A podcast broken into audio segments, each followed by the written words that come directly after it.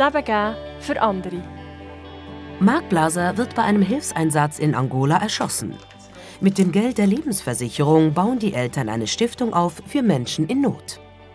Als Seelsorger und Berater begleitet Matthias Hügli Menschen in schwierigen Lebenssituationen. Damit er bei der Arbeit nicht ausbrennt, genießt er den sportlichen Ausgleich. Leben, damit andere leben. Im Fenster zum Sonntag.